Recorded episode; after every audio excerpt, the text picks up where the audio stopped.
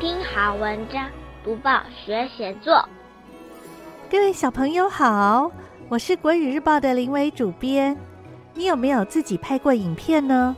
拍摄影片不仅能够表达自己的想法，也能够集合影像、文学甚至音乐等种种艺术元素，共同创作出非常有趣的作品哦。今天的小作家钟秉承。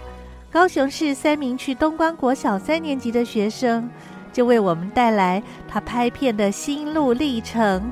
我们会介绍这篇有趣的文章，说明段落重点、赏析以及拍摄的写作技巧。先念这篇文章给大家听，演了一次又一次，准备第十六次录影。妈妈接着说。请就位，钟声响起。在还没有决定制作影片前，我觉得录影这件事就像看卡通一样，是一件简单的任务，会在十分钟内顺利完成收工。这是我们第一次以影片来表达不想写回家功课的想法。主题是小兔没有写回家功课，会有怎样的后果呢？编写好剧情，准备好玩具和道具，准备开演了。录影开始，我和妹妹先是模仿学校的钟声，接着老师请同学缴交作业，学生都准时交上回家作业，只有主角小兔没有交作业。于是他娓娓道出没有写功课的理由。正当精彩之处，妈妈直接喊“咔”。一脸疑惑的我问他怎么了，妈妈回答我：“你遮到小兔的脸，这样观众看不到小兔的动作，所以我们要重新录影。”好吧，我们从头开始。钟声响起，学生交了作业，一切似乎很顺利。小兔也开始诉说没交作业的理由。咔，我忘了说台词，重来。妹妹遮到校长的脸，咔，重来。妹妹忘了移动车子，咔。重来，我摆错小兔睡觉的床，咔，重来。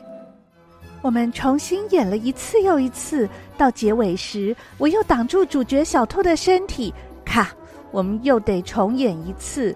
最后，我们谨慎地演出每个桥段，终于动画录影成功了。这真是辛苦的过程。我的动画初体验感想是演了一次又一次，好累哦。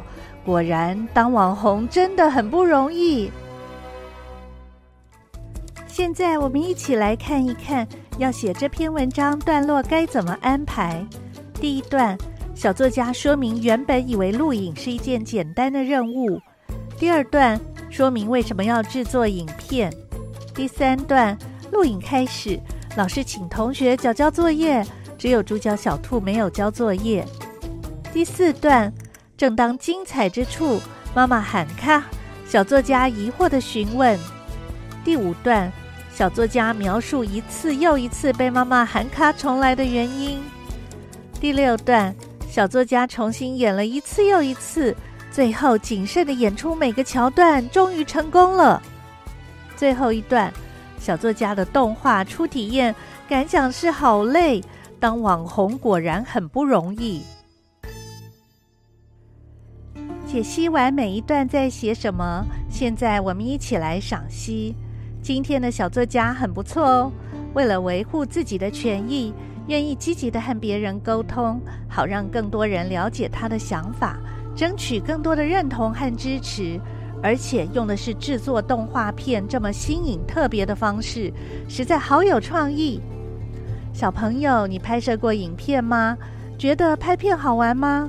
有没有兴趣用拍摄影片作为职业呢？由于科技发达，不必使用专业摄影机，拿起智慧手机就能拍摄出画质清晰的影像。运用剪辑软体去无存菁，就是一部流畅的影片。于是近年非常流行把自拍影片上传 YouTube 之类的影片搜寻和分享平台。国中、国小学生在票选长大后最想从事的职业，YouTuber 往往名列前茅。民国一百零九年五月十九日，生活版专栏《村长公民课》，当个聪明乐听人里面有一篇文章：小小年纪当网红，自安风险问题多，就提醒小朋友不能只是羡慕成为网红的 YouTuber，因为想拍摄上万点阅率的影片，并不是件轻松容易的事。第一步要能企划吸引人的内容，接下来就是要花好几天的时间拍摄，就像今天的小作家一样，看起来很简单的动作，却因为各种原因必须不停地重拍，实在很劳心又劳力。更何况，没有人能够保证这样辛苦的完成工作后，是不是真的可以获得等值的回报。除此之外，成为 YouTuber 也就等于成为了公众人物，难免会被网友批评。这时，强大的心理素质就很重要，才能不被负面情绪打倒。如果太受欢迎，也不见得是件好事哦，因为可能会被疯狂的粉丝骚扰，被狗仔队跟拍，失去个人隐私，或成为被攻击的对象。所以，必须小心保护自身安全。这样听起来好像当 YouTuber 坏处很多耶，倒也不必这么悲观。我们先评估事情的好处和坏处，再想想可以用哪些方法降低坏事发生的可能。实行的时候，自然就不会困难重重喽。这个道理不光适用在成为 YouTuber 这件事上，做任何事情都是这个道理。你不妨试试看。多读报，多开窍；早读报，早开窍；天天读报，不怕不开窍。要跟大家说一说什么写作的小技巧呢？今天要说的是拍摄的写作技巧。你们知道电影是什么时候发明的吗？尽管众说纷纭，其中一个版本的说法是西元一八九五年，法国的卢米埃兄弟。公开放映一段名叫《火车进站》的电影画面，开启了电影的历史。据说大众第一次看到电影里的火车驶来，都因为害怕被火车撞到，吓得四处逃跑呢。到了西元一九零二年，法国的魔术师兼导演乔治·梅里叶发表了一部中文翻译成《月球旅行记》的电影。故事是六名天文学家搭乘一个子弹型的太空舱，透过类似大炮的装置发射，飞向月球。想不到他们抵达的地点竟然是月球的眼睛。之后，天文学家们在月球上遇到外星人，并经历了有趣的奇幻冒险旅程。这部电影的拍摄手法与技术，尽管以现代的角度来看相当简单。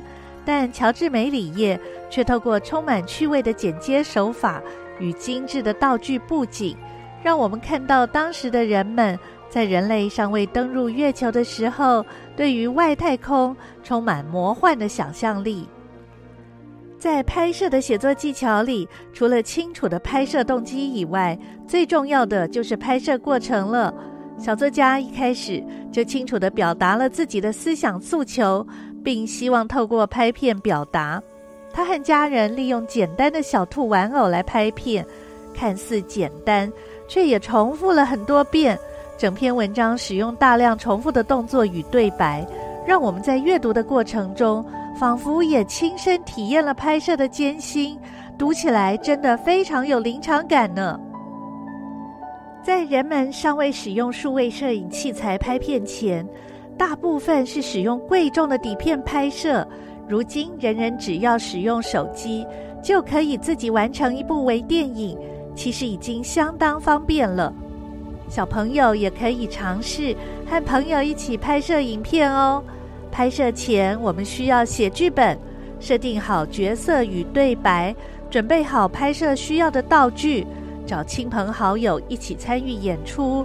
拍完后，运用简单的剪辑软体，尝试自己剪辑影片，或许一部有趣的影像作品就会诞生了。如今拍摄的技术日新月异，门槛也越来越低。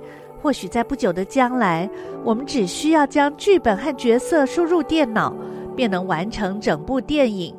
但是别忘了，靠自己动脑思考，亲手制作作品的喜悦，才是让我们拥有源源不绝创作灵感的原动力。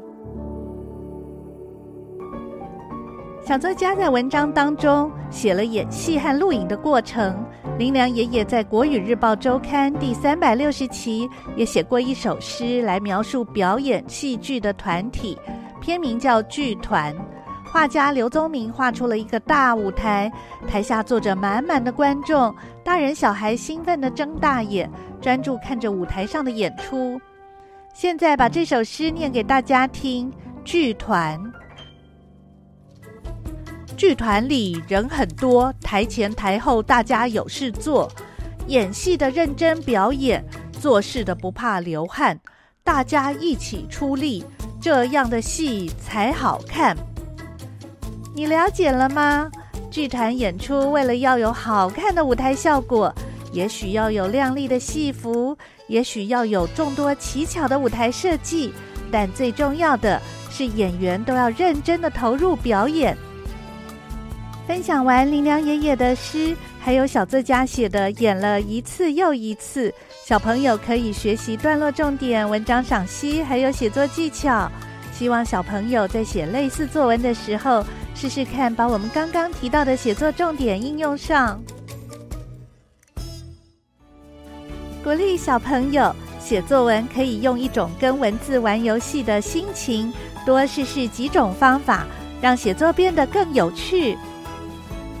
多读报，多写作，让我们看见更好的自己。